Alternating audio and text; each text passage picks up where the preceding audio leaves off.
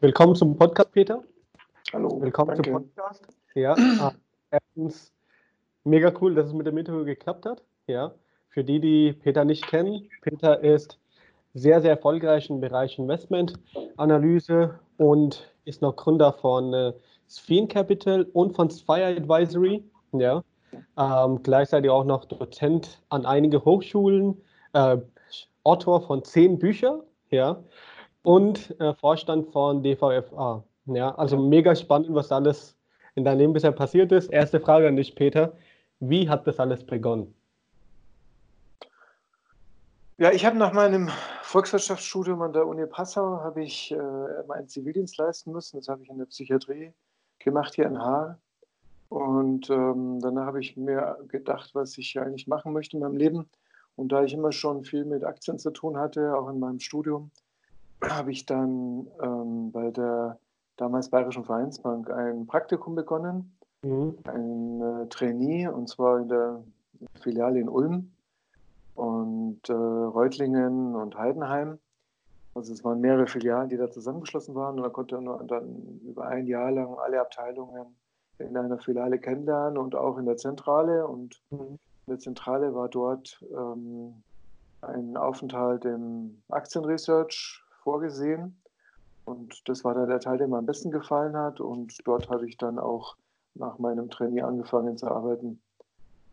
Ähm, das war dann 1993 und mhm. meine erste, an meinem ersten Arbeitstag kam mein Chef dann zu mir und hat gesagt, ich, äh, ich analysiere momentan Versicherungswerte und okay. Technologiewerte oder ja. Elektrowerte hießen die damals noch. Mhm. Und äh, eine Elektrowerte damals? Elek Elektro hießen die damals. okay, also das ist einiges her, ja. Und, äh, und er sagte dann, ähm, also eine von beiden kannst du haben, ich würde lieber die Versicherungen behalten. und so war ich dann quasi an meinem zweiten Arbeitstag, war ich dann ähm, Elektroanalyst der Bayerischen Vereinsbank und damals zuständig für Siemens natürlich und für so ein Unternehmen, das damals noch keiner kannte, weil es noch nicht im MDAX war. Und zwar nicht nur deswegen, weil es den MDAX damals noch nicht gab, sondern weil das Unternehmen noch so klein war. Okay. Das war damals die SAP. Mhm. Und äh, dann hatte ich noch so ein paar kleinere Werte. Ähm, Warta gab es damals auch schon, aber noch so noch viel kleinere Datamodul, Computer 2000. Also es war dann eher eine sehr heterogene Branche, die ich betreut habe, ganz im Gegensatz zu denen, die äh, die Autoanalysten beispielsweise, die Autos analysiert haben und nichts mhm. anderes. Ja. Und ähm, habe mir aber dann reingefuchst in, mein, in diesen Bereich und äh, habe dann dort ähm, auch meine Karriere gemacht bei der Bayerischen Vereinsbank. Verstehe. Also das war so die erste, der, der, der Beginn von diesem ganzen Prozess dann. Ganz genau. Ich habe dann Glück gehabt, weil es gab dann einige Börsengänge, mhm. die ich betreuen durfte, also persönlich betreuen durfte. Es kamen ein paar Unternehmen aus dem Technologiebereich an die Börse, unter anderem dann ja 1995 die Deutsche Telekom, für die ich auch den Börsengang von der Research-Seite begleitet habe. Und so bin ich dann ähm, zum verantwortlichen Research-Analysten für alle Börsengänge gemacht worden. Und das waren dann ja mit dem neuen Markt, ähm, zehn Jahre später waren es dann ungefähr 100 Unternehmen, die mein Team und ich dann insgesamt an die Börse gebracht haben. Ich selbst okay. habe dann in der Zeit auch ja. so ungefähr 20 Unternehmen an die Börse begleitet. Also ich die Deutsche Telekom, da waren wir jetzt nicht im Lead, sondern da waren mhm. wir nur Co-Manager. Mhm. Es waren einige Unternehmen, wo wir im Lead waren, also beispielsweise die Software AG, zweitgrößtes okay. deutsche ähm, Softwareunternehmen mhm. oder die ähm, oder die Premiere, den Pay-TV-Operator, der dann mhm. in Sky Deutschland umformiert wurde. Und ähm, das war also dann so mein, mein Ding. Aus den mhm. Technologiewerten wurde dann wurden, wurde dann noch mehr. Es gab dann eben auch noch Telekommunikation und äh, ich habe dann gewechselt auch mehr in Richtung, in Richtung Medien und äh, Medien- und Immobilienunternehmen. Mhm. Das war dann so mein, mein Fokus. Medien, da habe ich dann mal kurz auch das, die Bank verlassen. 2000 war ich ein halbes Jahr im Finanzvorstand von einem äh, Medien-, Filmvertriebsunternehmen, ein sehr erfolgreiches Filmvertriebsunternehmen in den Wie lange hast du das gemacht? Da war ich ein halbes Jahr Okay. Das hat dann nicht funktioniert mit dem Gründer des Unternehmens, der eigentlich, ähm, der war damals schon 75 und ähm, ich habe ihm erklärt, dass wenn er an die Börse gehen will, dann sollte er einen Nachfolger einarbeiten. Okay. Das fand er aber keine so gute Idee, er hat dann weiterhin alles selbst gemacht und dann war das für mich nicht, äh, das ist erstrebenswert. Und ich bin dann, ja. Also du bist, sehr, du bist sehr sachlich in deiner Vorgehensweise, meinst du? Ja klar, also ich will ja da was werden und äh, ich war nicht ein Hiwi von einem Firmengründer, das hat nicht gepasst. Ja. Und dann bin ich wieder, konnte ich wieder zurück zur Bayerischen Vereinsbank oder damals mhm. ja schon Hypo-Vereinsbank und war auch fast in die gleiche Position. Und äh, dann war ja, dann kam 2001 9-11 und dann ging es mit den Aktienmärkten ziemlich steil bergab und wir mussten ja. die, ganze, die ganze Abteilung restrukturieren. Mhm. Und äh, dann blieb von meinen 18 Mitarbeitern, die wir hatten, waren wir dann noch zu dritt irgendwann mal. Okay.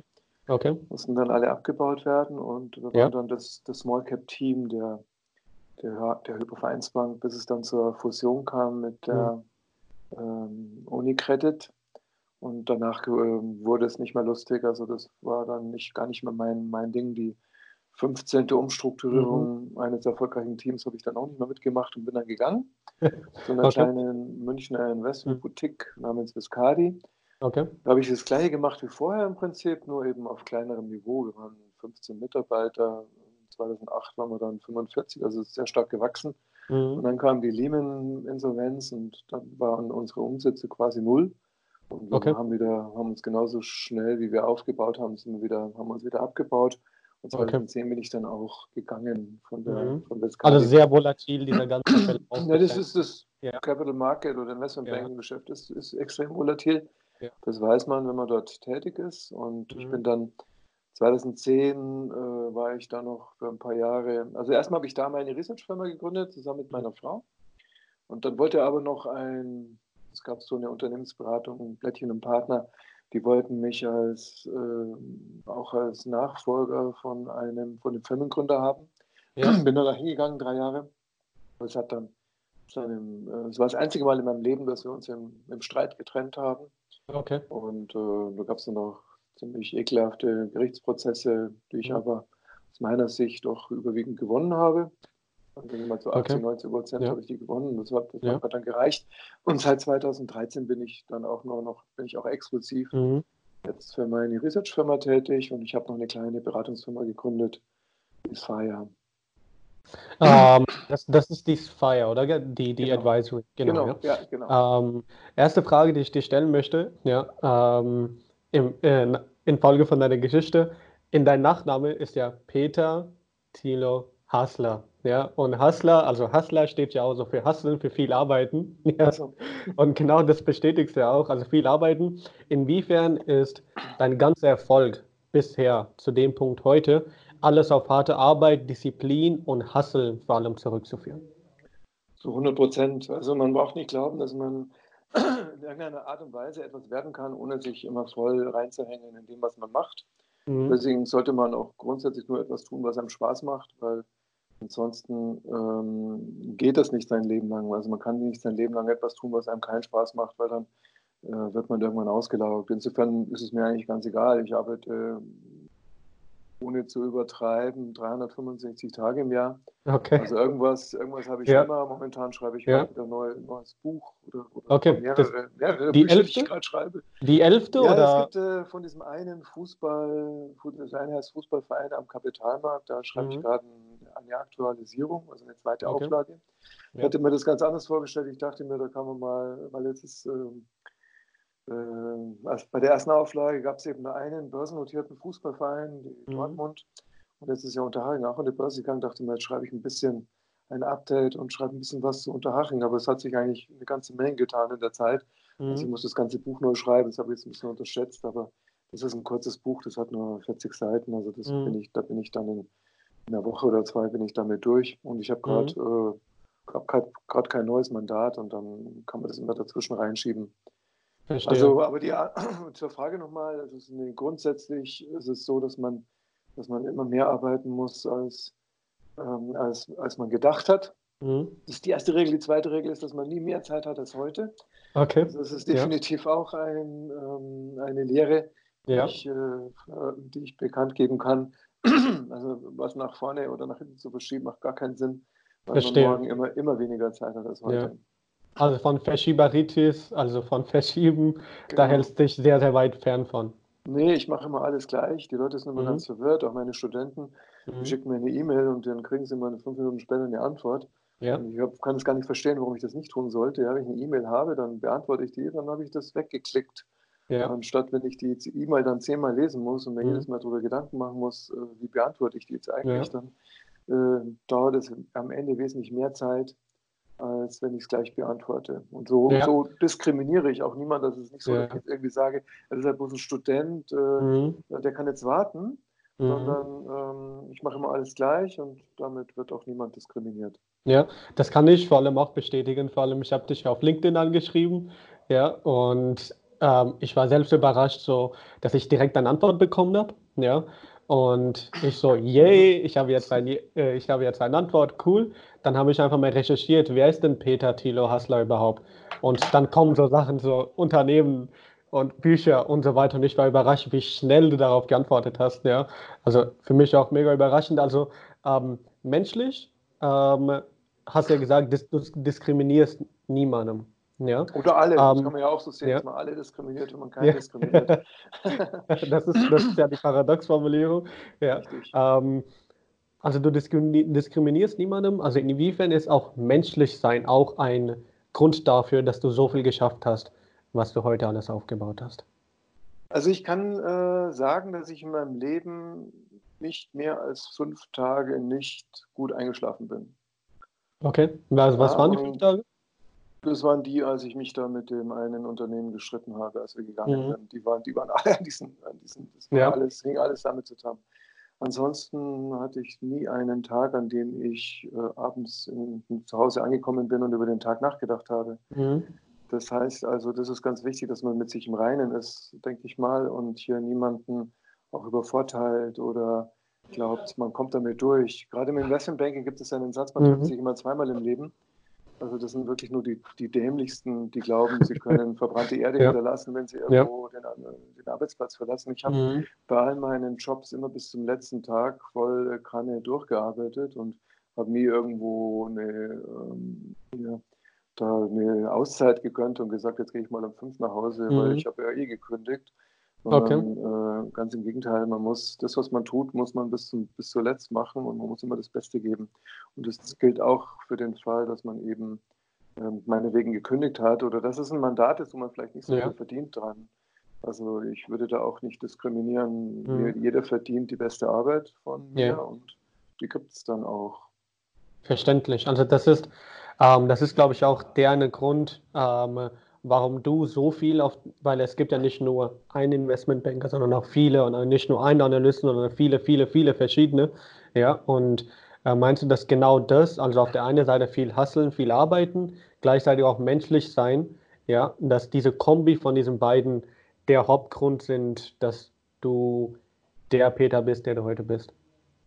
Es ist meine Art und Weise, wie ich es mache. Ähm, mhm. Ich würde es niemandem vorschreiben. Ja. Wenn jemand glaubt, der kann das anders machen, dann be my guest. Also ich will da niemanden, will da ja. niemand erziehen. Ja, das ist so, so wie Friday for Future, die wollen ja auch niemand erziehen, sondern die ja. wollen zwar eben anders machen als die anderen. Ja. Und äh, wenn die anderen daraufhin mit Schaum vom Mund reagieren, dann ist das deren Sache.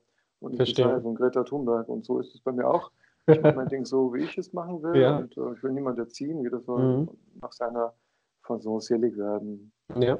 Du hast ja vorhin gesagt, dass man äh, ähm, die Sachen machen muss, die man mag. Und das ist ja dieser Satz, was man sehr, sehr oft auch hört. Ja? Das ist auch das, ähm, was ich auch sehr, sehr oft gehört habe. Ja? Ähm, es aber sehr lange gedauert hat, bis ich diese eine Sache gefunden habe, wo ich sagen kann, okay, das möchte ich wirklich so gerne machen, dass ich da sehr, sehr viel Zeit auch drin investieren möchte. Ja? Ein Beispiel davon einfach, ähm, als ich mich auf unserem Interview vorbereitet habe, ja, ähm, ich saß gestern Abend bis 5.30 Uhr, habe mir all deine Reden angehört, dein Auftreten überall, ja, ähm, die Art und Weise. Und das hat mir aber so viel Spaß gemacht. Es hat aber wirklich sehr lange gedauert, bis ich meine Leidenschaft gefunden habe. Ja. Was für Empfehlungen hast du an diejenigen, die so zwischen Vielspalt stehen und nicht so genau wissen, was denen genau Spaß macht? Wie sollen sie ihre Leidenschaft genau herausfinden? Mhm. Also ähm, ich denke, jeder hat seine Hobbys, jeder hat eine Idee, was er machen will. Jeder hat seinen Traumberuf. Und die Frage ist, ähm, kann man seinen Traumberuf verwirklichen, weil man sich vielleicht sagt, mit meinem Traumberuf kann ich vielleicht nicht genug Geld verdienen. Oder mit meinem Traumberuf habe ich Angst, arbeitslos zu werden. Und mhm. ich denke, das ist eine, ein völlig falscher Ansatz, ähm, weil wenn man seinen Traumberuf nämlich nicht veröffentlicht, dann wird man sicher irgendwann mal seinen, Arbeitslos, äh, seinen Arbeitsplatz verlieren und wird ziemlich sicher auch nicht ja. so viel Geld verdienen, wie man, das, wie man sich das geglaubt hat. Mhm. Weil man kann mit jedem Beruf viel Geld verdienen oder zumindest so viel Geld verdienen, dass man ganz gut über die mhm. Runden kommt, insbesondere wenn man studiert hat. Ähm, also je, man muss halt dort, was man gemacht hat, muss man gut sein. Und wer der Beste ist in einem in Ägyptologie mhm. oder in irgendeinem Exotenstudium, der wird hinterher ja. trotzdem einen guten Job bekommen, weil er dann eben irgendwie ein Museum leitet oder was auch immer. Und äh, nur die eben, die nicht die Besten sind in ihrem Fach, die werden dann Taxifahrer. Also mhm. die hätten sich das Ganze dann noch sparen können. Mhm. Ich muss jetzt nicht äh, acht Jahre oder so auf eine Universität gehen und vielleicht noch einen Doktor machen und dann mhm. äh, habe ich hinterher, bin ich so schlecht in, meinem, in dem, was ich gemacht habe, dass ich dann eben keinen Job bekomme. Also jeder kann in dem, was er machen will, äh, einen mhm. Job bekommen und damit auch, auch Geld verdienen.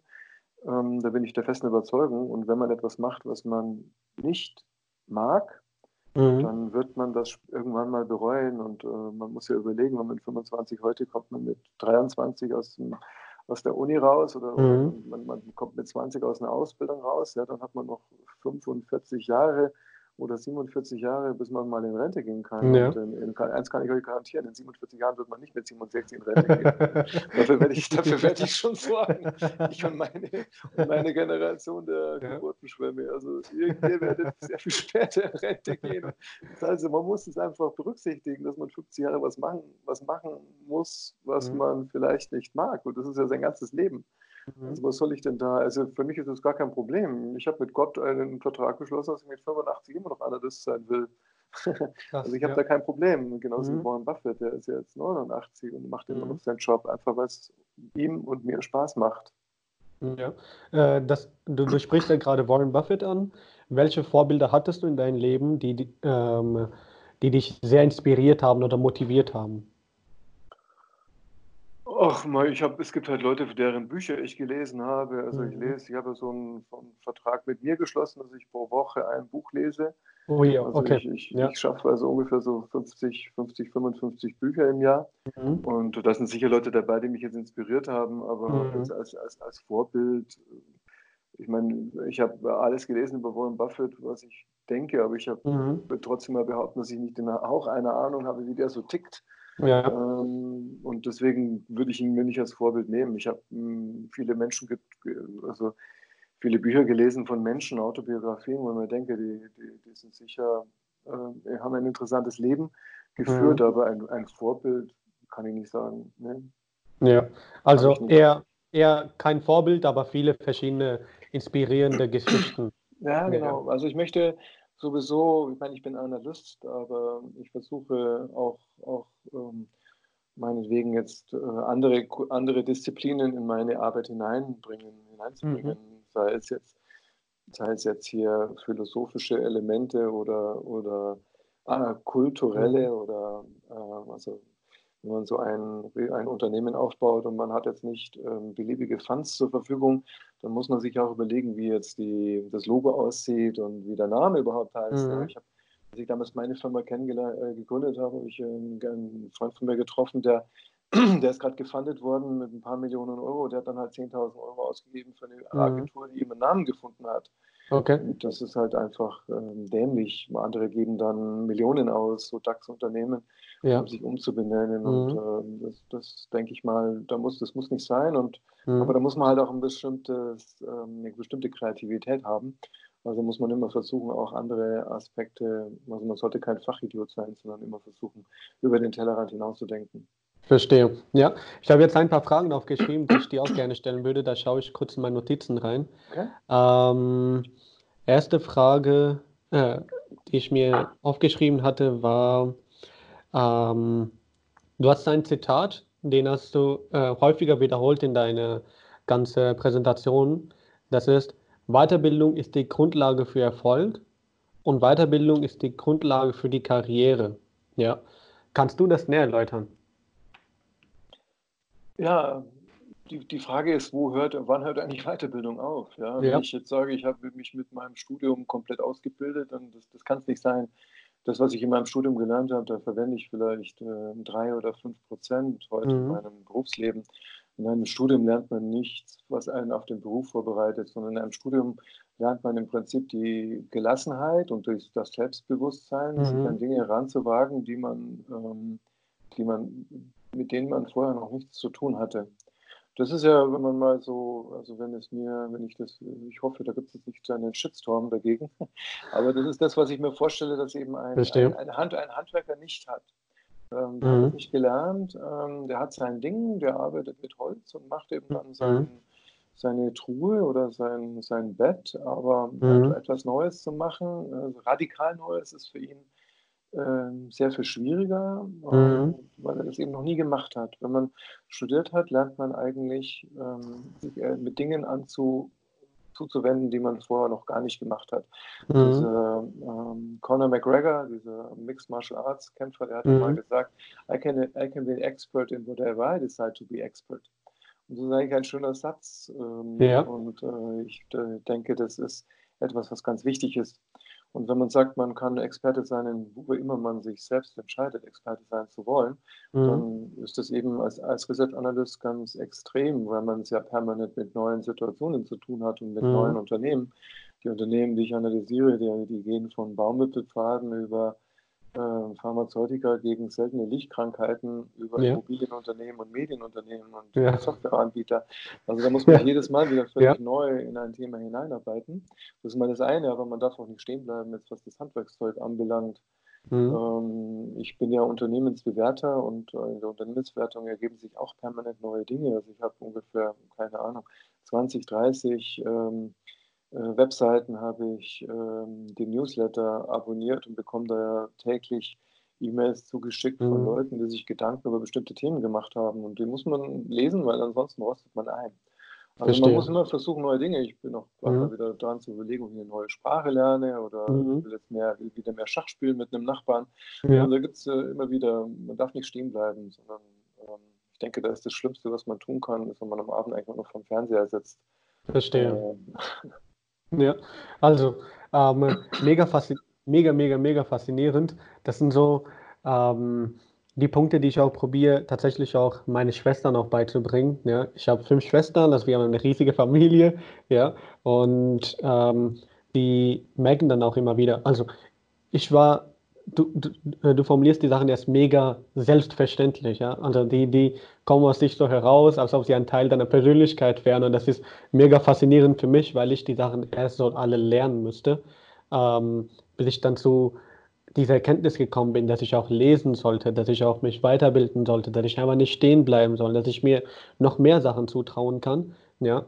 Und die, die einzelnen Sätze hast du jetzt aber innerhalb von ein paar Minuten einfach bestätigt und ich bin überrascht.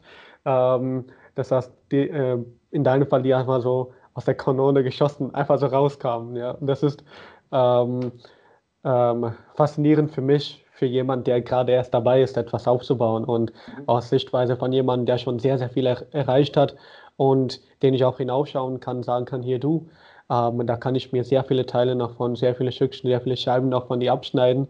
Ja, mega faszinierend, dass die Denkweise sich so ähneln. Ja, und ähm, da fühle ich mich äh, nicht geehrt, aber irgendwie bestätigt in meiner Denkweise.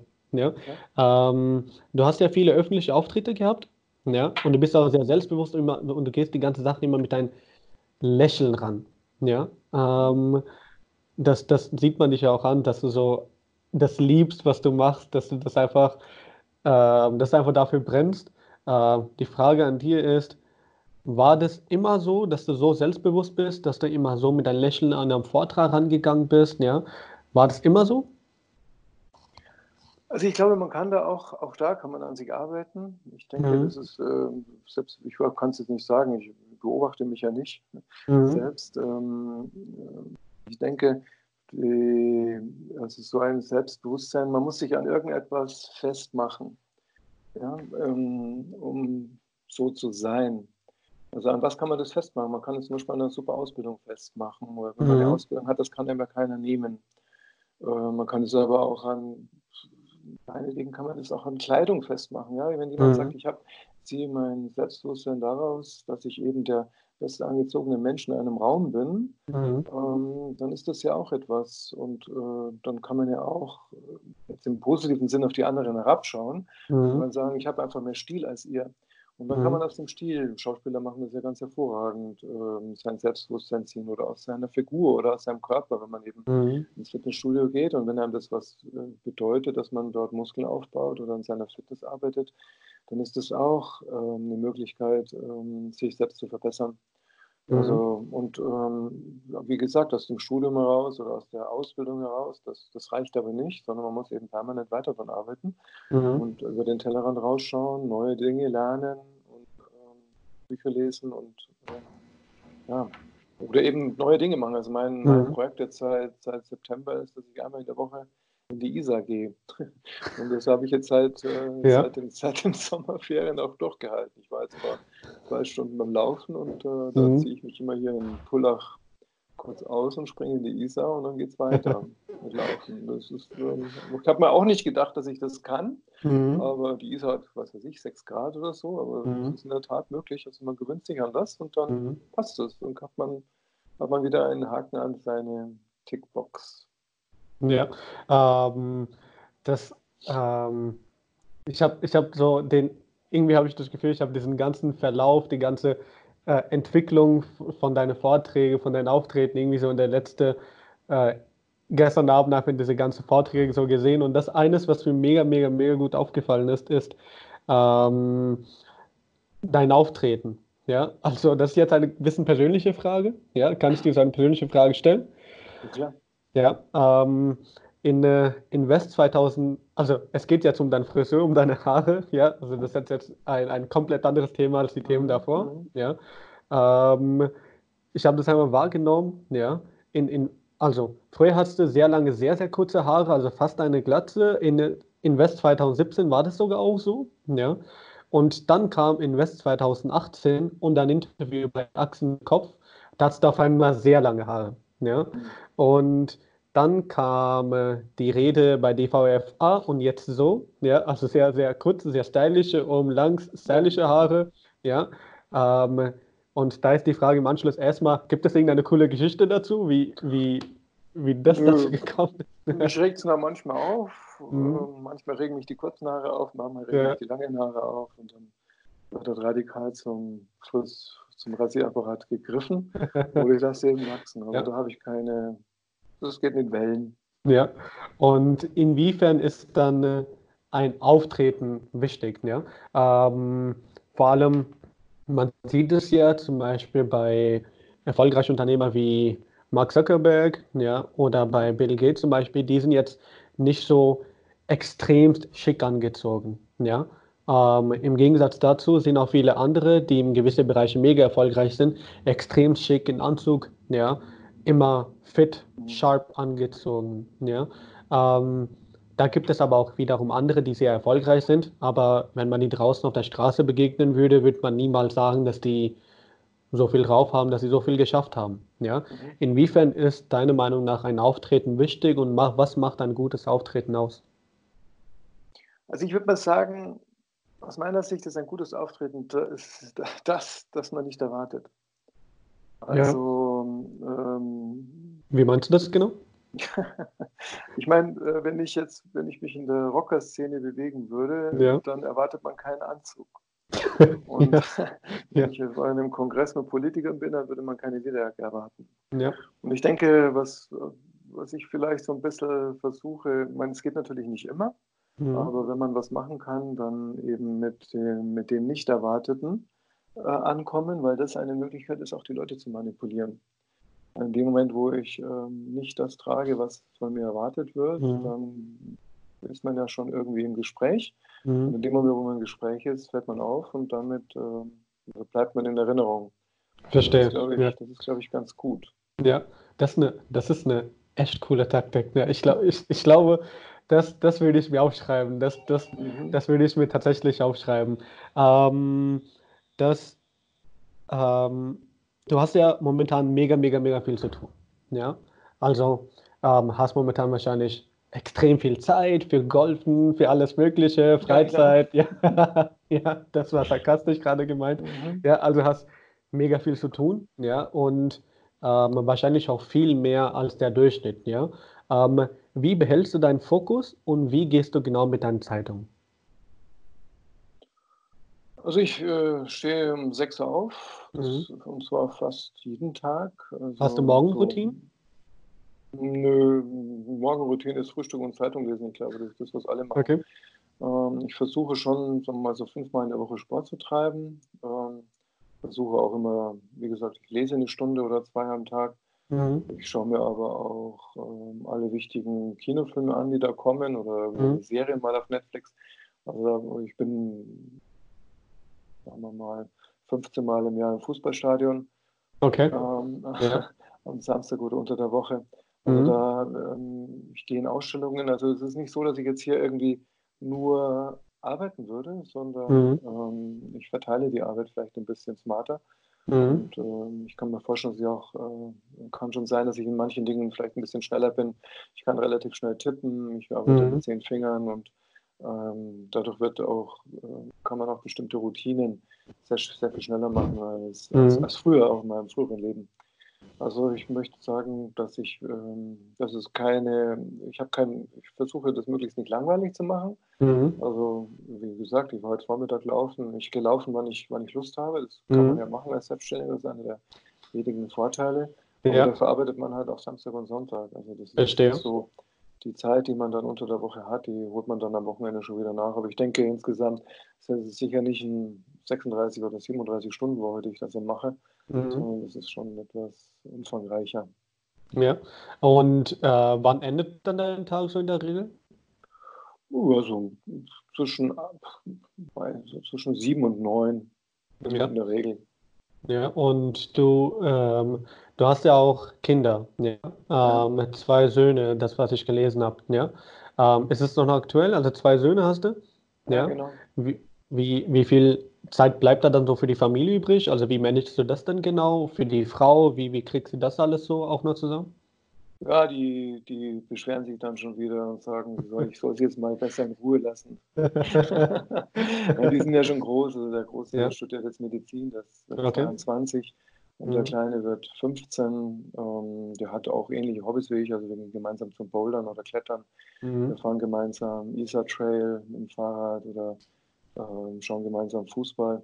Also da gibt es schon, gibt's schon Ähnlichkeiten und Parallelen, wo wir dann so unser Leben verbringen können gemeinsam. Ja. Aber ich bin jetzt auch nicht so ein Vater oder äh, Eltern, die sich, die da ihren Kindern permanent auf der ähm, auf, auf der, an der Pelle rücken und mhm. versuchen sich äh, das Kind dazu bringen, das zu tun, was, was die Eltern machen, sondern ähm, ich biete mich an und wenn es dann passt, dann, dann machen wir was gemeinsam. Mhm. Und wenn er mit seinen Freunden zum Klettern geht, dann soll er besser mit denen zum Klettern gehen. Also ich mhm. würde, habe ich auch von meiner Mutter gelernt oder von meinen Eltern, dass es eigentlich nicht so, nicht so erstrebenswert ist, wenn man da seinen, seinen, seinen Kindern zu sehr äh, auf die Pelle rückt. Und äh, man muss sich da besser im, Hinter, im Hintergrund mhm. halten, finde ich.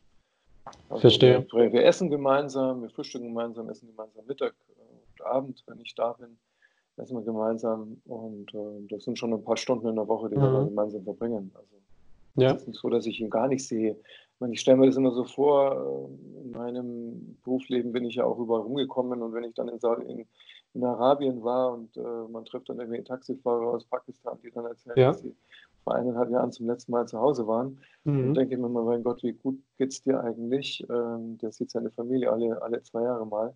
Also mhm. da muss man jetzt nicht drüber reden, dass man nur zehn Stunden in, in der Woche mit seinen Kindern isst ja. und, und irgendwie einen Film anschaut oder, oder Fußball ins Fußballstadion geht. Das ist alles, denke ich mal, alles im grünen Bereich. Ja, also alles so eine Sache der Perspektive.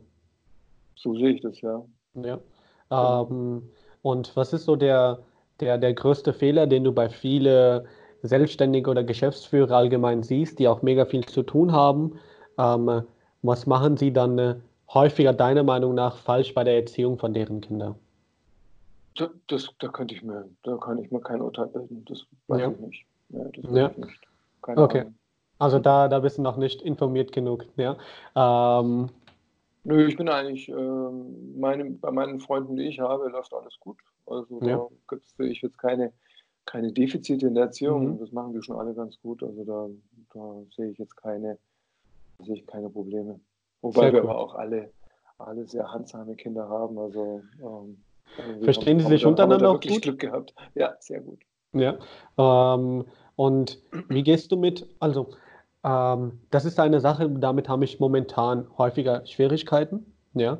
Ähm, ähm, ich bin 23, bin ähm, erst seit fünf Jahren hier in Deutschland und habe häufiger mit Vorurteilen zu kämpfen, habe häufiger mit ähm, meinen äh, Defizite in meiner Sprache, in Deutsch zu kämpfen. Ja. Und ich bekomme häufiger ähm, sehr starke Kommentare, die vielleicht in dem Moment, obwohl ich mich einbilde, dass es mich nicht interessiert, aber irgendwo interessiert es mich doch. Ja? Wie gehst du genau mit Neid, mit Hass, mit so Negativität um? Also ähm, der Neid ist, glaube ich, wirklich was typisch Deutsches. In Amerika ähm, ist es ja, wenn einer eine Million verdient oder zwei, dann denken, sagen die Leute immer, wow, was hast du getan, um das zu erreichen? Ich möchte das auch haben. In Deutschland, wenn einer eine Million verdient, dann heißt es, wir müssen, die, wir müssen den Spitzensteuersatz erhöhen. Äh, und äh, Ja. äh, das kann ja nicht mit rechten Dingen zugehen, dass du, da, dass du so viel verdienst und solche Dinge. Ja, Ähm, also da mit Neid habe ich überhaupt kein Problem. Die Leute Mhm. lache ich eher aus, weil ich denke, das ist ein ziemlich armseliges Verhalten. Anders ist es mit Hass. Also ich glaube, da werde ich schon auch aggressiv. Äh, Ich habe mich jetzt noch nie mit einem geprügelt, aber ich denke, ich habe schon so ein paar Situationen mir visualisiert, wo ich definitiv einschreiten würde, wenn ich Mhm. das sehe. Ähm, Was wäre das zum Beispiel? Ja, wenn einer, einer wegen seiner Religion oder seiner Herkunft ähm, angegangen wird, in irgendwie ähm, auch körperlich, würde ich Mhm. definitiv einschreiten. Also irgendwelche Nazis, die da meinen, sie müssen einen, einen verprügeln, das würde ich, da würde ich nicht zuschauen. Mhm. Und äh, ich schreite aber, aber das, das ist also so eine Entscheidung, die muss man einfach treffen für sich, weil die geht auch im Kleinen. Also ich würde dann auch natürlich einschreiten, wenn sich irgendwie eine Frau vor einem Kind im Supermarkt in die Schlange vordrängelt. Also da gibt es da gibt's dann eben keine Toleranz mehr. Also wenn ich eine Ungerechtigkeit sehe, die ich als solche empfinde, dann versuche ich da auch was dagegen zu tun. Und das ist aber eine Entscheidung, die jeder für sich treffen muss, weil die natürlich gegebenenfalls auch mit persönlichen Nachteilen verbunden ist. Ähm, aber da, also Hass ist jetzt etwas, was, mir, was ich jetzt auch nicht unbedingt ähm, ge kennengelernt habe in meinem Mhm. Leben, aber ich denke, man muss eine gesunde Mischung haben zwischen einfach weghören und drüber, drüber lächeln und sich denken, was sind das nur für Idioten, weil die eben, weil die eben die Armseligkeit ja aus ihrem eigenen Leben springt, ja. Also ich habe erfolgreiche Menschen sind nicht, hassen nicht. Das ist, glaube ich, eine, eine Korrelation, die man treffen kann. Also mit Hass ist es, ist es etwas, wo ich sage, äh, erfolgreiche Menschen hassen nicht. Und Mhm. das ist, ähm, aus, ich denke, aus dem kann man dann auch seine Gelassenheit ziehen. Mhm. Ähm, was aber nichts, nichts äh, was aber einen nicht davon abhalten lässt, dass man eben gegen Ungerechtigkeit einschreiten sollte. Also zwischen Hass und Ungerechtigkeit ist ja immer noch ein, eine Ebene. Ja. Ja, ähm, wenn einer jemand hasst und es auch kundtut mit, mit ver verbal, dann soll Mhm. er das tun. Ähm, da würde ich mich jetzt nicht, da würde ich mich jetzt nicht echauffieren. Aber wenn einer Ungerechtigkeiten austeilt oder ähm, diskriminiert, dann muss man definitiv was Mhm. sagen. Aber Vor allem, wenn- das, das muss man im Vorhinein tun, weil also ich persönlich bin da nicht besonders schlagfertig. Mhm. Und wenn ich das, wenn man nicht vorher weiß, wie man, wie man, wie man äh, handelt in dieser Situation, dann handelt man auch nicht richtig. Ja, Deswegen muss man verstehe. sich vorher überlegen. Mhm. Ich denke, das ist ganz wichtig. Ja, also hast dich gedanklich darauf vorbereitet Genau. für so eine gewisse Situation. Das Ja. visualisiert, würde ich mal sagen. Genau. ähm, ja, ja, ähm, und die, die dritte Frage war, die dritte Frage war ja Negativität, ja. Ich würde jetzt auch behaupten, dass du häufiger mal vielleicht auch Kommentare bekommen hast, dass du häufiger mal vielleicht auch was gesagt bekommen hast, ja. Ähm, wie gehst du mit so allgemein Negatives genau um? Ja, ähm, da muss man sich schon fragen, ob sie gerechtfertigt ist. Also Kritik oder negative Kritik ähm, kommt ja auch aus bestimmten Themen heraus. Mhm. Also da frage ich mich dann schon, also bei Hass oder bei Neid, das ist ja klar, die ist nicht gerechtfertigt. Ähm, ich denke, Hass ist niemals gerechtfertigt. Ähm, aber bei Negativität, da kann es schon sein, dass sie gerechtfertigt ist. Also woher kommt sie dann eigentlich? Also da könnte man vielleicht dann schon mal drüber nachdenken, ob das dann etwas sein kann, ähm, eine Äußerung, die einen selbst dann auch zu einer Verhaltensänderung führt. Also da würde ich jetzt nicht so pauschal sein, mhm. sondern würde sagen, da gehe ich mal in mich und frage mich, ob das gerechtfertigt ist, ja. gerechtfertigt sein kann, um dann dort eine Änderung auch auszulösen. Ja. Verstehe. Ist eine also, Schwestern reingekommen, ja? nee, ich bin gerade im Büro, da ist noch ein also. Kollege reingekommen, ja, und da habe ich gesagt, nee, ich bin gerade im Interview am Aufnehmen, ja. Ähm, ähm, du, hast, du hast ja häufiger das Wort Erfolg verwendet, ja, und jeder hat ja eine andere Vorstellung davon, was Erfolg für einen bedeutet, ja. Ähm, für mich als 15-Jähriger war ich erfolgreich, wenn ich ähm, gutes Essen war und äh, ähm, ein, ein Fahrrad äh, fahren dürfte, ja. Und für andere 15-Jährige ist Erfolg, wenn sie einen krassen Urlaub machen können und Skifahren können. Ja? Genauso ist auch Erfolg, die Definition von Erfolg bei Unternehmern sehr, sehr anders. Ja? Der eine, für den ist eine Milliarde nichts, für den anderen ist 100.000 sehr, sehr viel. Ja? Ähm, abgesehen jetzt von materiellen Werte oder Zahlen oder persönliche, egal was, ja? wie definierst du Erfolg? Äh, ich würde Erfolg so definieren, dass ich sage, etwas machen, etwas so gut wie möglich machen. Mhm. Das ist für mich Erfolg, also und zufrieden sein mit dem, wie man es dann gemacht hat. Das ist, denke ich mal, mein, mein Kriterium dafür. Verstehe, also keine, ähm, keine genaue Bereiche, wo du sagst, okay, das ist so die Voraussetzung, um etwas erfolgreich zu sein, sondern auf einer persönlichen Ebene. Wenn jemand damit glücklich ist und zufrieden ist, ist er erfolgreich sozusagen ja, Erfolg kann man ja nicht mit, mit Geld in Verbindung bringen, weil mhm. dann wird man ein sehr unglückliches Leben führen, Auf weil man nie genug hat. Ja. Und deswegen ähm, kann Erfolg nicht mit Geld zusammenhängen. Ich denke mhm. mal, das, das Beste, was man hier erreichen kann, ist, dass man keine Existenzängste vielleicht haben muss. Mhm. Ähm, oder dass man sagt, man hat vielleicht äh, als Selbstständiger, dass man in einer Situation ist, dass man vielleicht jetzt auch mal ein halbes Jahr lang keinen Auftrag bekommt und trotzdem Ungetut nagt. Mhm. Also solche Dinge, aber ob das ist, das würde ich jetzt auch nicht als Erfolg, sondern das ist eher, das ist ja von der Ebene viel weiter unten. Mhm. Da hat man also, das wäre ja dann schon, Erfolg würde dann bedeuten, dass man die, die Grundlagen ähm, erreicht hat oder die, die Basics, also die, die unterste Ebene der Maslow'schen Bedürfnispyramide wäre mhm. dann Erfolg nach der Definition. Mhm. Ich denke, ja, Erfolg kann jetzt nicht irgendwie mit materiellen Dingen zu tun haben, sondern Erfolg hat was mit, also für mich aus meiner Sicht, äh, hat auch damit zu tun, dass man eben äh, in einer Situation ist, etwas so machen zu können, wie man es gerne macht mhm. und die Dinge so macht, die man macht. Verstehe. Also, also dass man keine Kompromisse eingehen muss, ja. vielleicht. Vielleicht ist das ein Erfolgskriterium. Aus, aus der Perspektive könnte ich dir auch die Frage stellen, warst du immer erfolgreich? Ja, ich habe zumindest immer gemacht, was ich mir so gedacht habe. Ja, ich habe dann ja. Kompromisse eingehen ja. müssen. Ähm, insofern, also unter der, von der Definition her, will ich die Frage tatsächlich mit Ja beantworten.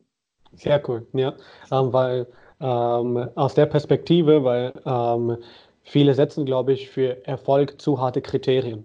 Ja, deshalb, mhm. wenn du jetzt sagen kannst, okay, ich war schon immer erfolgreich, dann äh, gehe ich auch davon aus, dass du seit immer schon ein sehr, sehr, sehr positives Mindset äh, hattest, ja, worauf angepasst du auch ähm, viel einfacher und entspannter in dein Leben durchgegangen bist. Ja? Ähm, der 20-jährige Peter, wie, wie sah der aus? Was hat er gemacht? Ja, mit 20 habe ich ja tatsächlich schon studiert. Okay. Ähm, und das war eigentlich eine schöne Zeit. In Passau habe ich studiert. Ich hatte da so eine schönes, ähm, schöne Wohnung in einem 500 Jahre alten Haus mit äh, so 50 Zentimeter breiten, dicken Wänden und wir keine, ich hatte keine Heizung in meinem Zimmer. Mhm. Und äh, der Winter 1984, als ich angefangen habe zu studieren, war der kälteste Winter in der Menschengedenken. Ja. Und wir hatten, glaube ich, 35 Grad unter Null in Passau und äh, das war so okay. kalt in meinem Zimmer, dass ich dann mir letztlich so einen Radiator ausgeliehen habe von meiner Oma und äh, den habe ich dann auf mich gerichtet, ja. weil Strom war nämlich im Heiz, im Mietpreis enthalten und Öl nicht und deswegen habe ich dann so einen, so einen Radiator auf mich gerichtet und da war es ja. dann schön kuschelig. Wenn ja. ich dann zum Waschbecken gegangen bin, dann hat man den Hauch gesehen im Zimmer. und das Öl, das Öl, das auf dem, das Olivenöl, das auf, dem, auf der Fensterbrett stand, das ist so ausgeflockt. Und ja, einen Kühlschrank hat man auch nicht gebraucht, weil es war sowieso alles irgendwie nur unter Null Grad in dem ja. Also, ja, also so, kommst, so war mein Leben ja. mit 20. Ja, also du kommst aus sehr, sehr bodenständigen Verhältnissen. Ja, so kann man so sagen. Ja, ja und ähm, was wäre das, was du deinem 20-jährigen Ich aus deiner Perspektive heute sagen würdest? Also etwas, was du ihm beibringen würdest, etwas allgemein. Was würdest du ihm sagen? Das Wichtige ist, dass man das tut, was man, was man machen will und keine Kompromisse eingeht. Und äh, das Schlimmste, glaube ich, was man machen kann, ist mit 18 mhm. irgendwie Kompromisse eingehen oder, oder mit 15, ja. Das sind die Leute, die, die, ja, die, muss ich ja schon sagen, sicher bemitleidenswerten Menschen, die mit 15, 16 dann zum Arbeitsamt gehen und sagen, ich brauche eine Ausbildung und dann sagen, ja, was willst du werden, äh, Friseur oder ähm, Fliesenleger. Also nichts mhm. gegen Friseur oder Fliesenleger, aber das war sicher nicht deren Traumberuf oder bei den meisten Menschen ist nicht der Traumberuf ja. zu dem Zeitpunkt, als man es geworden ist. Abgesehen davon, dass man als Fliesenleger, wenn ich mal meine Rechnungen hier anschaue, äh, scheiße viel Geld verdienen kann. Aber, War das aktuell äh, der Fall, dass du äh, die Arbeit machen lassen hast? Ja, ja, klar. Also ich, ich verlege keine Fliesen selber, das überlasse ich lieber anderen. ich habe da zwei linke Hände. Ja. Ähm, und, aber natürlich ist es wichtig, dass man eben auch, auch, als, auch als jüngerer Mensch schon die, die Möglichkeit hat, ähm, Dinge zu machen, die man machen will. Gott sei Dank leben wir jetzt heute in einer Zeit, wo das viel einfacher ist. Ja, vor, vor 30 Jahren äh, mit einer Arbeitslosenquote von 10 Prozent oder was wir damals hatten, ja, da war es eben, da musste man eben jeden Beruf ergreifen, der einem angeboten wurde. Heute hat man ja ein bisschen mehr Möglichkeiten und äh, kann sich dann auch eben in seinem Beruf, auch mit einer Ausbildung, die jetzt nicht optimal ist, kann man sich auch mit einer, kann man sich auch ähm, verwirklichen oder besser verwirklichen als heute. Ja, du, du hast ja, du hast ja vorhin gesagt, die in der heutigen Zeit, ja, und die heutige Zeit ist ja sehr viel durch Social Medien und Internet bestimmt, ja. Du hast ja die ganze Welle mitgemacht von den Zeiten, die vor dem Internet, ja, und die Zeiten jetzt, wo alles ohne Internet nicht funktioniert. Ja? Ähm, inwiefern hat sich dein Arbeitsalltag seitdem verändert? Ja, da habe ich irgendwie Glück gehabt, weil als ich angefangen habe zu arbeiten, hat es nur so zwei Jahre gedauert. Dann hatten wir schon E-Mail und Internet. Okay. Ja. Also, ähm, natürlich war das Internet damals noch nicht so wie heute, aber ja. der Arbeitsalltag hat sich insofern jetzt gar nicht so dramatisch verändert. Ähm, vielleicht insofern, dass ich am Anfang sicher noch wenn ich persönlich jetzt Geschäftsberichte gesammelt habe oder Zeitungsartikel. Mhm. Aber ich habe seit ähm, mindestens 20 Jahren ein völlig papierloses Büro. Verstehe. Ein völlig, also ein völlig digitales Büro. Also ich habe alles, was ich habe, auf meinem mhm. Notebook mhm. hier vor mir liegend oder auf irgendwelchen ähm, Datenträgern gespeichert. Ja. Also das ist ähm, sehr angenehm, dass man sein ganzes Leben, sein ganzes Leben, ja, das sind ja auch meine Bücher, ja. Äh, meine, meine, meine Hobbys ähm, oder was auch immer, was auf dem Notebook ist, ähm, habe ich eben auf so einem Device gespeichert. Das ist mhm. sehr angenehm. Und ich kaufe heute auch keine Bücher mehr, wenn sie sie nicht als, als Kindle gibt, sage ich mal ganz ehrlich, weil ich das einfach doof finde. Da, ähm, okay. Ich hatte 5.000 oder 6.000 CDs und die habe ich dann alle verkauft, weil, es, weil ich jeden, jede Woche eine Stunde davor gestanden bin, bis ich sie wieder zurücksortiert habe ins Regal. Ja. Das ja. hatte gar keinen Sinn. Also die Menschen heute, die wissen gar nicht, was. Also wenn, wenn meine Kinder mal ausziehen, mhm. ja, dann passt alles, was sie haben, in zwei, drei Kisten rein, weil sie ein, ein Kindle haben oder ein Notebook, ein Handy.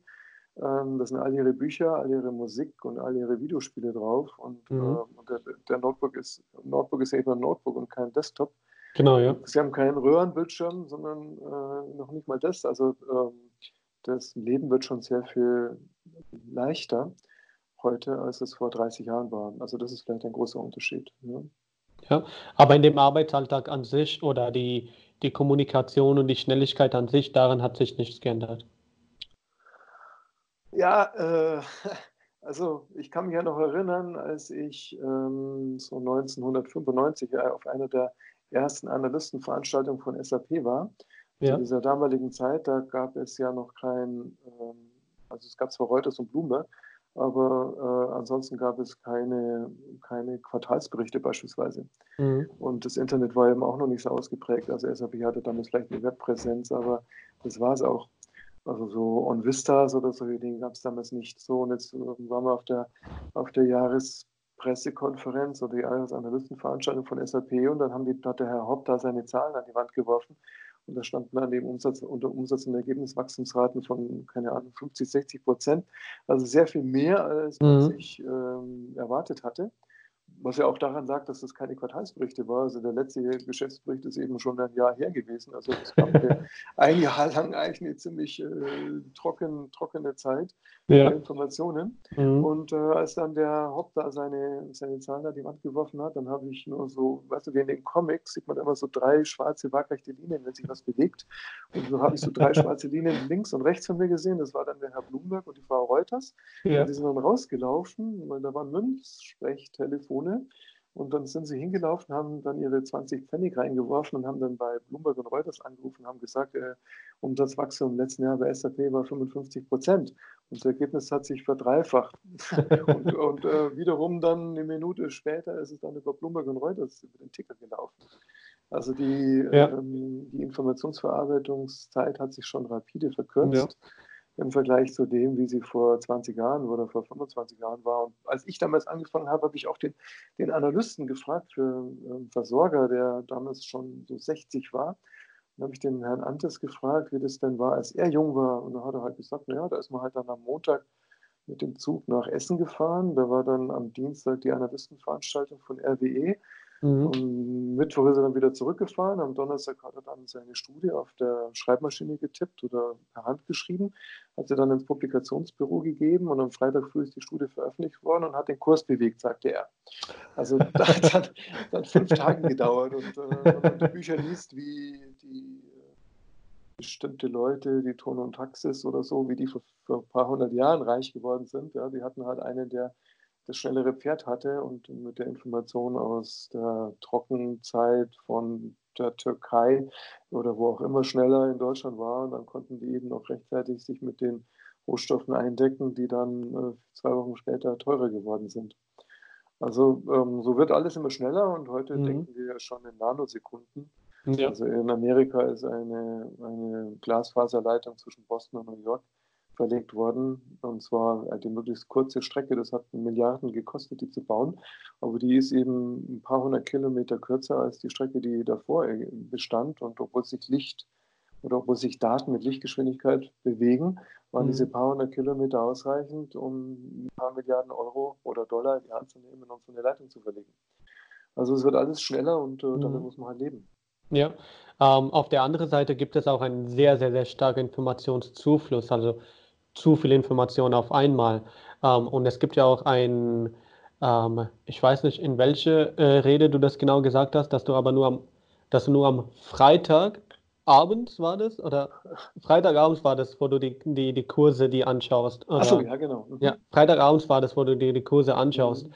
Ähm, inwiefern unterscheidest du dann zwischen einer zu starken Informationszufluss, ja, und was gut ist, was nicht gut ist, ja, ähm, und was du raus, rauslassen solltest. Gleichzeitig war ja auch eine Aussage von dir, dass du, ähm, ich glaube, ich habe es richtig, ich weiß nicht, ob ich es richtig verstanden habe, aber dass du keine Nachrichten hörst. Ähm, ich glaube, das war, ich, vielleicht habe ich das falsch verstanden. Ähm, wie siehst du das genau? Also wie unterscheidest du gute Informationen, schlechte Informationen, Informationen, mit denen du nichts zu tun haben möchtest? Wie, wie gehst du genau damit um? Also was die Kurse anbelangt, das ist in der Tat so, ich ähm, schaue mir Aktienkurse äußerst selten an. Mhm. Ich schaue mir natürlich die Nachrichten an, die Unternehmen veröffentlichen. Und mhm. äh, wenn dann eine Nachricht ist, die, da frage ich mich dann schon mal, oh, was hat das die heute für Auswirkungen gehabt? Und dann schaue ich mir die Kurse an. Aber jetzt aktiv, also jetzt äh, in dieser nachrichtenarmen Zeit um den um den Jahreswechsel, wo eigentlich kein Unternehmen überhaupt irgendwas von sich gibt, da schaue ich mir auch keine Kurse an. Da kann es dann sicher auch schon mal zwei, drei Wochen dauern, wo ich mich mhm. mal wieder mir den Kurs anschaue. Weil es einfach nicht wichtig ist. Ich äh, habe eine Meinung über eine Aktie oder ich habe eine Meinung über ein Unternehmen Und äh, ich gehe davon aus, dass die die richtige ist. Und wenn, die, wenn sie die richtige ist, dann wird der Kurs auch dahin gehen, wo ich das mir errechnet habe. Und wenn es nicht, wenn meine Meinung nicht richtig war, dann erfahre ich das über, über Meldungen oder Nachrichten. Mhm. Insofern ist es wichtiger, die Meldungen der Unternehmen zu lesen, als mir jetzt die Aktienkurse anzuschauen. Und was jetzt die Nachrichten an sich anbelangt, also sie sind in der Tat richtig zitiert, dass ich mir ARD oder ZDF oder Fernsehnachrichten überhaupt nicht anschaue, weil mhm. ich eben sehe, dass wenn ich jetzt hier vor einem Bloomberg oder Reuters Bildschirm sitze oder mir nackte Informationen ansehe, wie sie eben im Internet verbreitet werden, und Bloomberg und Reuters ist ja die reine Information, ja, die reine Information sagt, die Arbeitslosenquote beträgt, was weiß ich, 3,5 Prozent. Mhm. Das ist die reine Information. Und äh, da kann ich jetzt natürlich auch eine Geschichte daraus machen und kann sagen, die Arbeitslosenquote ist jetzt wieder gestiegen. Ähm, was halten Sie denn davon, Herr Wirtschaftsminister oder Herr Arbeitsminister? Dann wird da aus der Information wird eine Meinung gemacht und da, da habe ich keinen Bock drauf, weil das ist, das ist Manipulation und ähm, das, das ist nicht notwendig. Mhm. man sieht es ja immer wieder, äh, auch selbst in den seriösen Nachrichten, wie wir manipuliert werden. Also wenn dann irgendwelche Demonstrationen, ich kann mich erinnern, nach, dieser, nach diesem Charlie Hebdo-Vorfall, hat man dann die äh, Staatschefs in Paris demonstrieren sehen und äh, dann gab es eine alternative Kamera. Da hat man gesehen, dass, dass eben da nicht, nicht Tausende von Menschen hinter der Merkel und dem Macron hermarschiert sind, sondern es waren dann irgendwie 50. Und man hat aber den Eindruck gehabt, von so wie die Kamera postiert war, dass, dass die einen riesigen Demonstrationszug äh, anführen. Ähm, oder man sieht irgendwelche, kann mich auch erinnern, da gab es mal im ZDF eine einen Beitrag aus einem Fußballstadion, wo die Protestierenden, ich glaube, es war in der Ukraine oder in Georgien oder wo, da haben die Protestierenden sich getroffen, um gegen die Regierung zu demonstrieren. Und äh, in einer anderen Kameraeinstellung hat man gesehen, dass, die, dass das genau ein, ein, äh, ein, ein Sitzbereich im ganzen Fußballstadion war voll mit Leuten und der ganze Rest war frei. Also es waren ja vielleicht 500 Leute, die da protestiert haben. Man hatte aber den Eindruck, das ganze Fußballstadion hat demonstriert. Und das ist eben eine, also da das ärgert mich und äh, auch, muss ich sagen, natürlich bin ich jetzt, kann man schon sagen, man ist vielleicht gewöhnt von ähm, Medienunternehmen, die Informationen verkaufen müssen, um ähm, eine Quote zu machen. Dagegen habe ich ja gar nichts einzuwenden. Da weiß ich ja schon, auf was ich mich einlasse. Aber mhm. ich habe einen ganz massiven Ein, äh, Einwand dagegen, dass ich das von öffentlich-rechtlichen äh, Nachrichtensendern so vorgetragen bekomme. Ähm, das, das, passiert eben jeden Tag. Ja? Also wenn, wenn ich lese unter Tag, dass eine Krise äh, jetzt endlich bereinigt wurde und am Abend höre ich dann im, im, im ARD-Tagesschau, die Krise spitzt sich zu, dann ist das nicht eine, eine, marginale Abschwächung oder Veränderung, sondern es ist das diametrale Gegenteil von dem, mhm. was ich eigentlich hat, den Tag über den Eindruck hatte. Und das ist eine Desinformation. Und äh, das, das Problem ist halt nur, dass ich jetzt diese Desinformation hinaus, herauspicke und sage, die stört mich so massiv, dass ich den Rest, der vielleicht gut und richtig sein kann, dass mich da gar nicht mehr interessiert. Mhm. Ja, und da müssen sich die Verantwortlichen schon an die Nase packen, dass eben diese kleinsten Fehler bei den Kunden, sprich bei mir, dazu führen kann, dass ich mich auf andere Informationsquellen besinne. Verstehe, ja. Äh, und wie kommunizierst du das genau mit deinen Kunden, dass ähm, du ähm, oder mit deinen Mandaten, äh, ähm, wie dass du nicht so den typischen Alltag von einem Analysten hast, sondern wirklich sehr viele ähm, andere Vorgehensweise. Wie kommunizierst du das genau? Also ich, äh, meine Aufgabe als Analyst ist ja, sogenannte Research Reports zu mhm. veröffentlichen. Mhm. Das sind also Unternehmensanalysen zwischen mal, 12 und 70, 80 Seiten. Mhm. Und ähm, diese schreibe ich. Ähm, das ist eine Vorstellung des Unternehmens, eine mhm. Vorstellung des Wettbewerbs und der Wettbewerber und des, Markt, des Marktes, in dem das Unternehmen tätig ist eine Analyse und Prognose der Finanzzahlen und eine Unternehmensbewertung.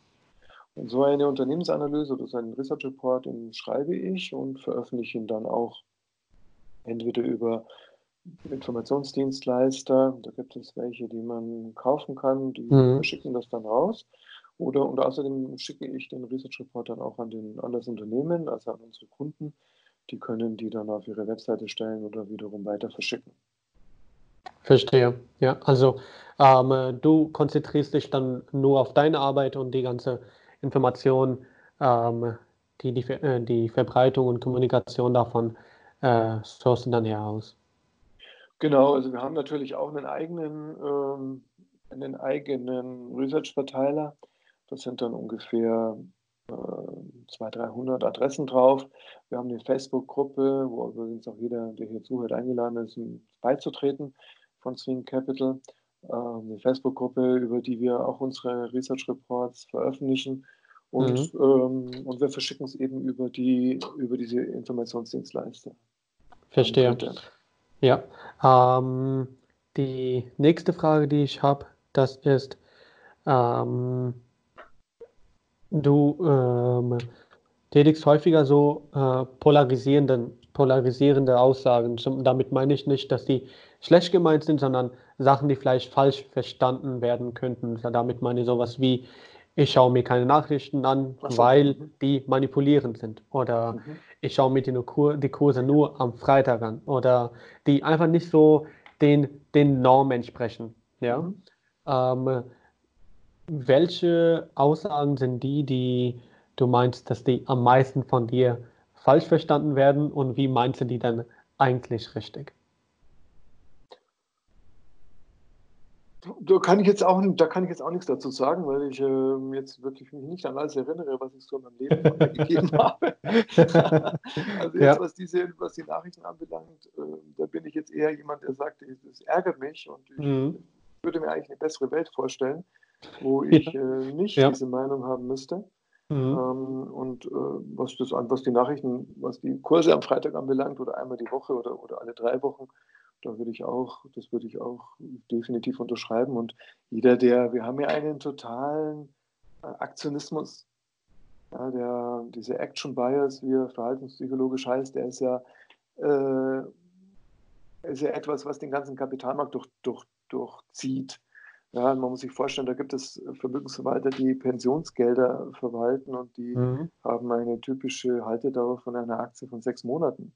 Das ja. kann ja gar nicht funktionieren. Ja, also ähm, nur im langfristigen Bereich. Also eigentlich, ich würde mal sagen, wenn ich eine Aktie wieder verkaufen muss, dann habe ich einen Fehler gemacht.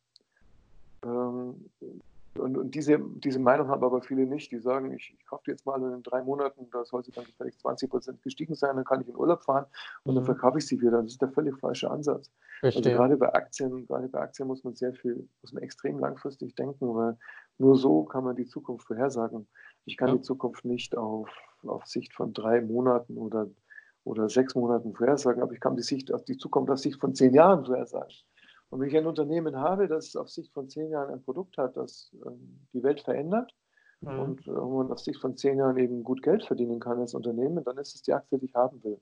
Wenn ja. sie zumindest von der Bewertung her günstig ist. Es gibt natürlich auch Produkte, die eben so teuer sind, dass ich sie nicht kaufen würde. Also wir haben ja jetzt gerade eine ziemliche desaströse Kursentwicklung bei Cannabis-Aktien gehabt. Ähm, also das war sicher eine, eine, eine Industrie, die in den nächsten 30 Jahren Bedeutung gewinnen wird weltweit. Und, äh, aber die Aktien, die dort vertreten waren, die hatten eben Bewertungskennzahlen, die waren jenseits von Gut und Böse. Sind jetzt immer noch viel zu teuer aus meiner Sicht. Oder viele davon sind viel zu teuer. Also da muss man schon sehr selektiv sein. Ähm, ja. Ja.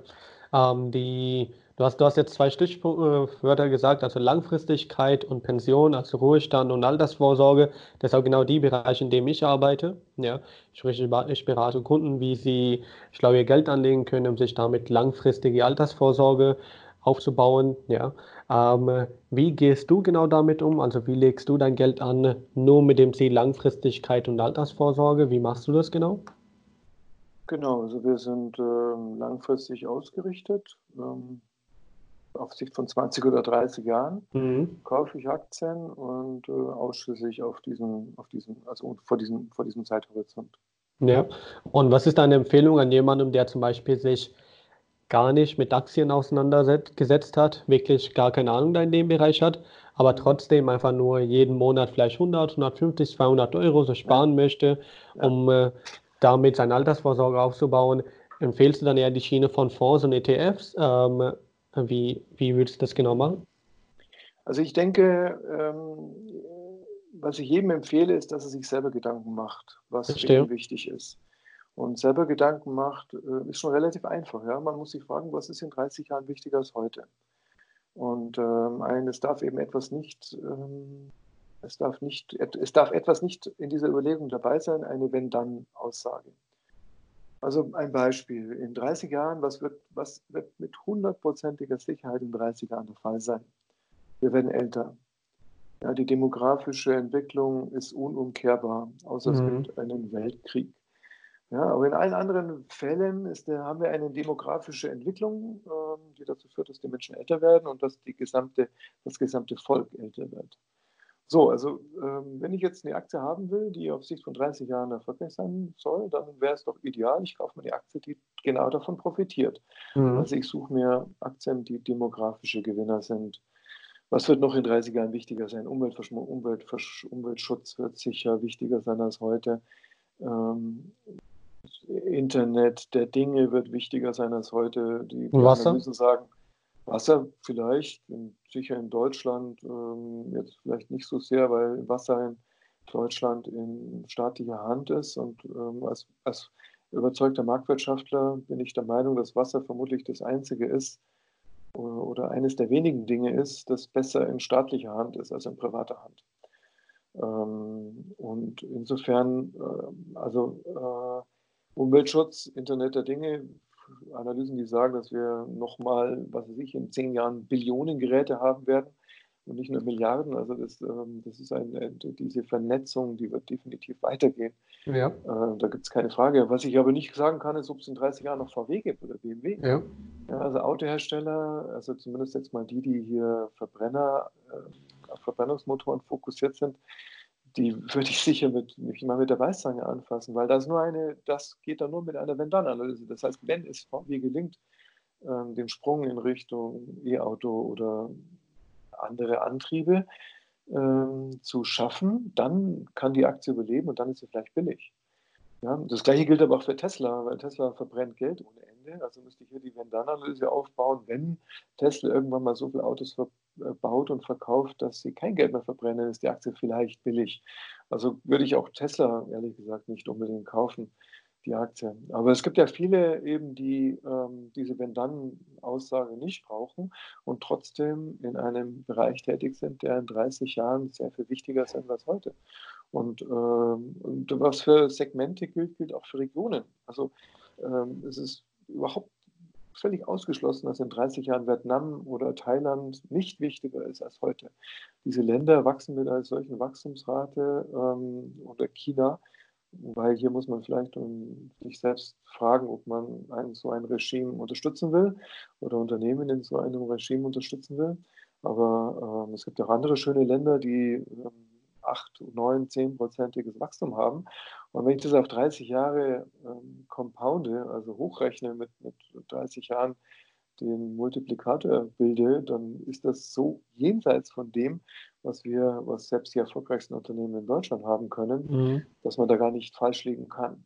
Verstehe. Und ähm, selbst wenn man von der einzelnen Aktie jetzt keine Ahnung hat, dann ist es genau das, was du angesprochen hast, dann kaufe ich mal einen ETF. Also ich kaufe mal einen ETF, der 30 ähm, bedeutendsten thailändischen Unternehmen, der 30 bedeutendsten Rollatorhersteller oder Altersheimbetreiber. Mhm. Ja, weil das sind, die, das sind die Trends, die jetzt in Deutschland die nächsten 30 Jahre wichtiger werden. Und äh, Verstehe. Wenn ich dann einen vernünftigen Emittent habe von diesem ETF, also vielleicht nicht irgendwie die die eine Kleinstbank oder Sparkasse, von, äh, sondern eine der Global äh, Investmentbanken, Goldman Sachs oder Morgan Stanley oder Merrill Lynch, wenn ich einen von diesen als, ähm, als Fondsmanager habe bei diesem ETF, dann oder als Emittent habe für diesen ETF, dann denke ich mal, ist das eine Möglichkeit, um in 30 Jahren ähm, seinen Anteil an der an seine Rendite zu machen.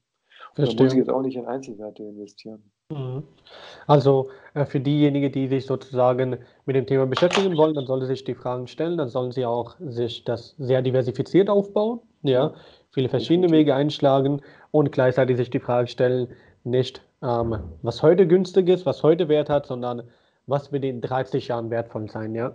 Ähm, faszinierend, weil Ähm, ich habe dir natürlich nicht erzählt, wie ich zum Beispiel mein Geld anlege oder ich, wie ich ähm, das meine Kunden empfehle. Darüber könnten wir auch uns unterhalten, wenn du Bock mhm. drauf hättest. Ja, vielleicht könnten wir darüber auch ein Interview machen. Ich kann dir zeigen, wie ich das mache und was du davon hältst. Ja, ähm, aber genau die Werte, genau die sagen, Sachen, die du gesagt hast, ähm, genau die äh, sage ich auch eins zu eins weiter und genauso mache ich auch mein Geld ähm, und ähm, lege auch mein Geld an. Ja? Ähm, Emerging Markets vor allem ähm, sind auch langfristig meiner Meinung nach, die sehr, sehr, sehr viel wichtiger sein werden. Gerade weil ich aus Pakistan ja selbst auch komme und ich sehe das, ja, wie, wie äh, es ist einfach stark zu sehen, wie viele Jugendliche es wirklich da gibt. Ja?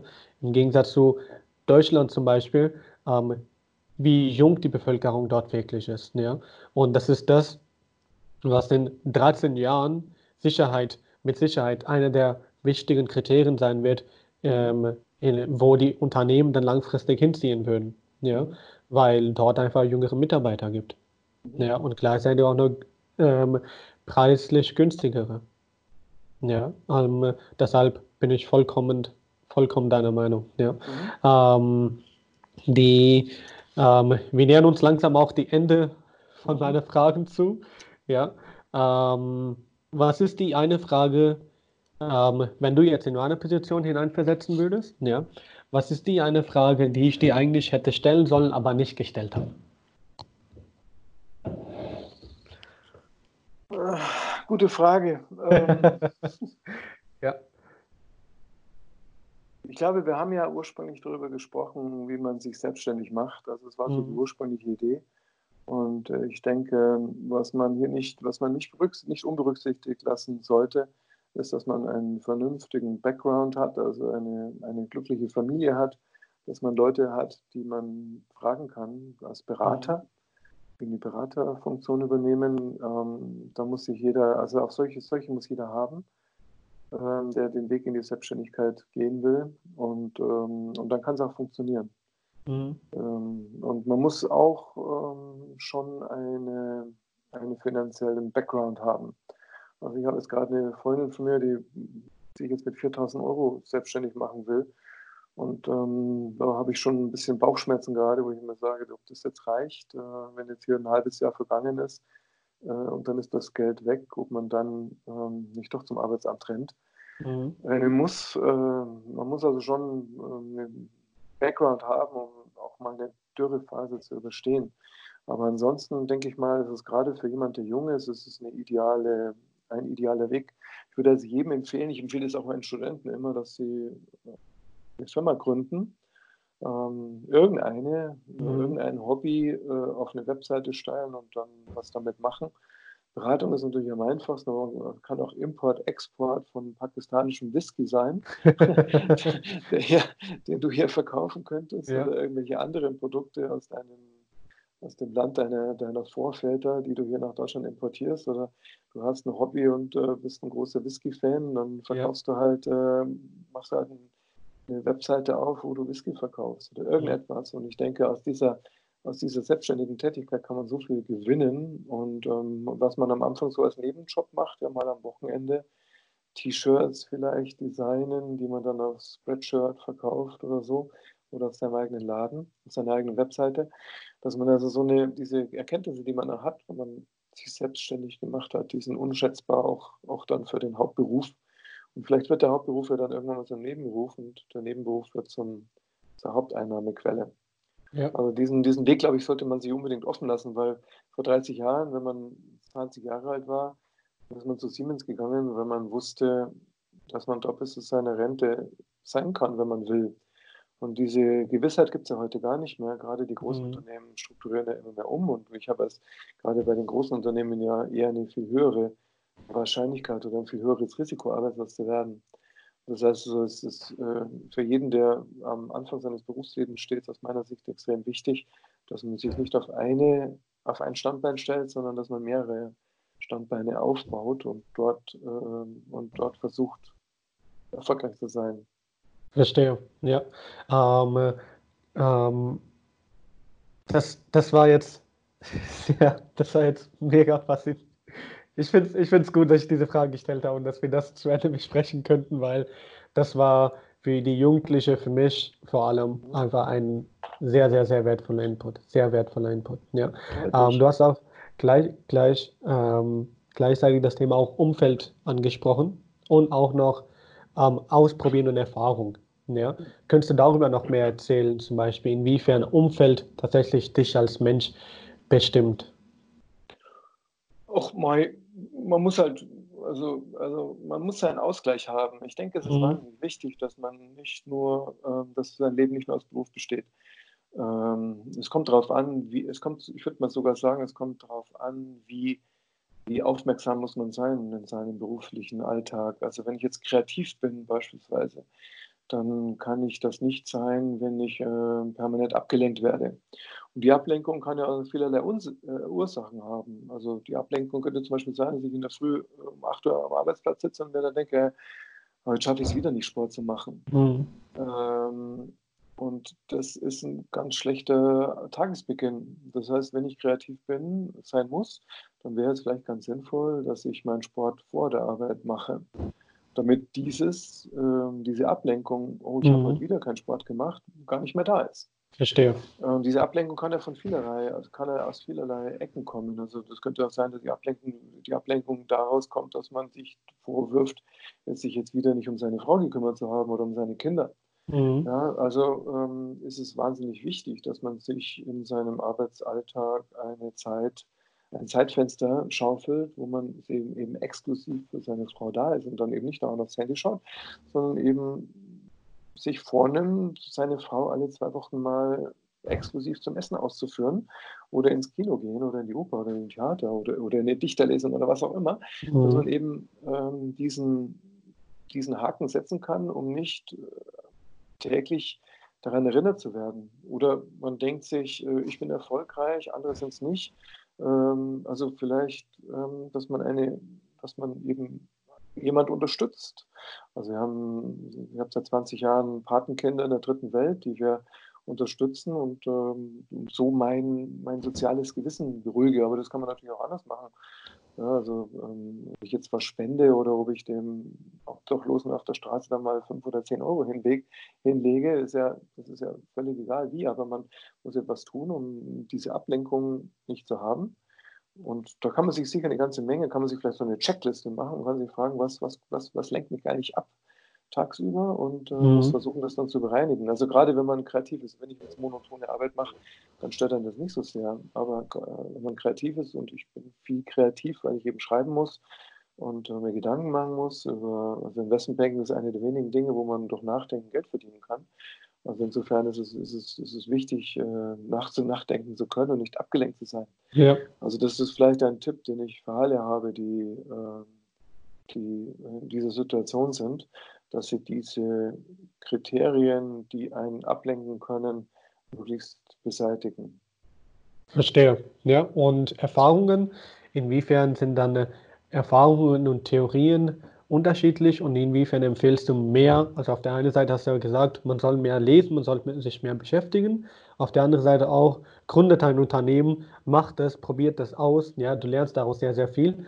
Geht es ähm, beides im Einklang? Ähm, muss man das eine erstmal machen, dann das andere? Muss man das beide gleichzeitig machen? Was ist wichtiger, was ist unwichtig? Wie, wie siehst du das genau, Erfahrung und Theorie? Ja, da sind wir ja wieder bei dem Ausgangsthema, dieses Prokrastinieren, also Dinge ja. nach hinten verschieben. Wenn ich mir sage, ja, das habe ich jetzt gerade keine Zeit, ich mache das erst nächstes Jahr, dann mache ich es nie. Mhm. Also man, man, hat nie mehr Zeit als jetzt und deswegen ja. sollte man, wenn man es machen will, dann macht man es gleich. Und so das gilt mit, für alles eben. Also man sollte alles tun, zwar gleich, was man tun will. Verstehe. Das macht keinen Sinn. Ja. Uh, was ist dein Lieblingszitat? Also das, äh, weiß nicht, ob das das Lieblingszitat ist, aber das ist das, was ich am meisten verwende. Das ist ähm, A Fool knows the price of everything and the value of nothing von Oscar Wilde. Ja. Also das ist ähm, das, was mir jetzt dann äh, schlagartig äh, einfällt, was äh, das Zitat ist, das, das mir für mich am bedeutendsten ist, für, mein, für meine Anlage oder für mein Aktienleben oder auch für, äh, auch, auch für privat. Ja. Also man kann das sehr, sehr, sehr vielseitig das interpretieren. Denke ich schon, ja. Ja. Das hat ja auch ein. Dichter gesagt, Oscar Wilde, der hat jetzt nicht unbedingt mit Aktien zu tun gehabt. Ja, und ähm, das ist auch die letzte Frage. Wenn man mehr von dir lernen möchte, ähm, welche Bücher sollte man von dir lesen? Wo kann man mehr Infos von dir haben? Also ich denke, für Einsteiger ist das Reichwerden an der Börse das Beste, weil Mhm. es nicht sehr, es ist nicht sehr mathematisch. Ähm, Es ist eigentlich nur ein Kapitel, wo man, wo ein bisschen gezeigt wird, wie man rechnet, aber außer die Grundrechenarten muss man dort nichts können. Dafür hat Mhm. man viel verhaltenstheoretisches Grundwissen erklärt, bekommt man erklärt, also auch, warum zum Beispiel ein Manuel Neuer besser stehen bleiben sollte beim Elfmeter und nicht springt. Mhm. Solche Dinge lernt man da, ähm, die aber auch immer einen Bezug haben, auch zum, zur Börse oder zum Kapitalmarkt. Ähm, das, ist das, das ist das Buch, was, was vielleicht für den Einsteiger am sinnvollsten ist. Ja.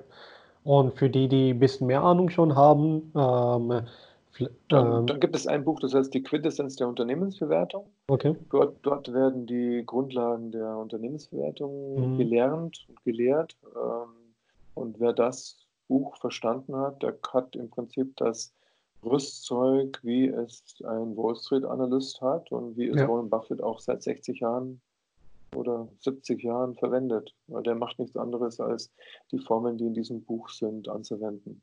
Cool. Ähm, ich werde äh, mit deinem Bild dein Zitat draufschreiben und beide Bücher dir die Tage äh, dir rüber versenden. Könntest du die mit dem unterschrieben Okay. zurückversenden? Ja, wäre Ja, das mach ich. machbar?